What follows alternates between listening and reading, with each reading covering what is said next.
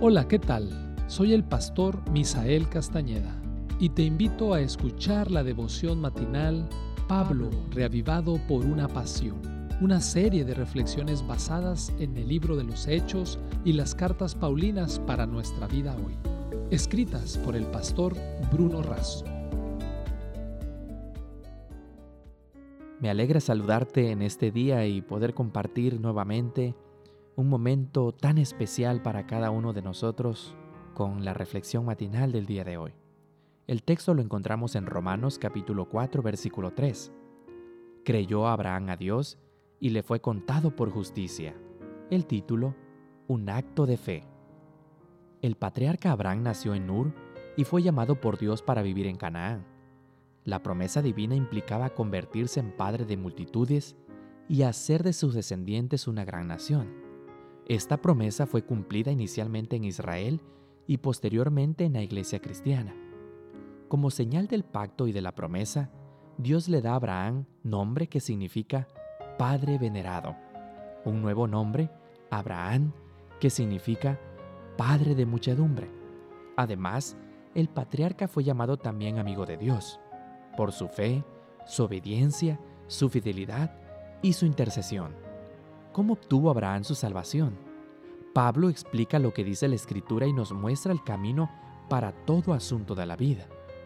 Ir a la Biblia para ver qué dice la Escritura.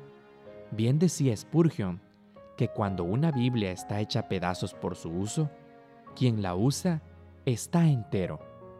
Y la Escritura dice que fue por fe, según Romanos 4.3.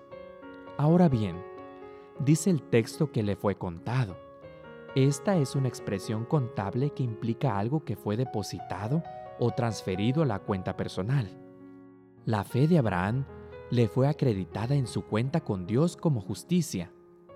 Pablo profundiza al decir que, si consideramos la salvación como un salario, sería un pago o una retribución por el trabajo realizado, una recompensa o una remuneración. Por el contrario, la salvación es un don inmerecido que se recibe como un presente, un regalo.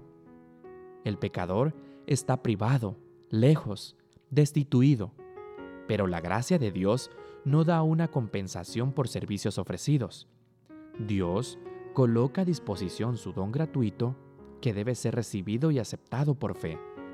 Los judíos tenían a Abraham por modelo y Pablo sabía eso, solo que para ellos era un modelo de hombre justo.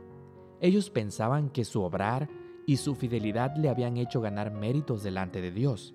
Pero Pablo va al corazón del tema, para mostrar que es un modelo de fe y de un caminar siempre con Dios.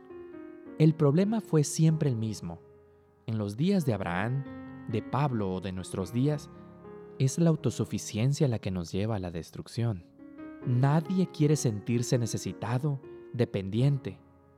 Todos quieren valerse por sus propios medios, pero es allí cuando reconocemos nuestra necesidad, cuando damos permiso a la actuación de Dios, cuando admitimos la enfermedad, que el médico, el remedio y el tratamiento se aplican y resultan eficaces.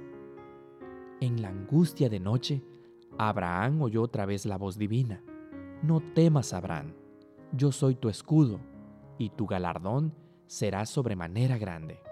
Génesis 15.1. No temas, cree en sus promesas hoy. Esta fue la reflexión del día de hoy. Que Dios te bendiga.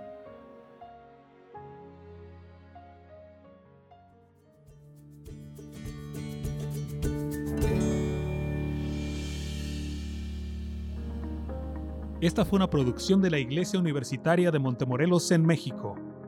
Te saluda el pastor Francisco Soto. Hasta la próxima.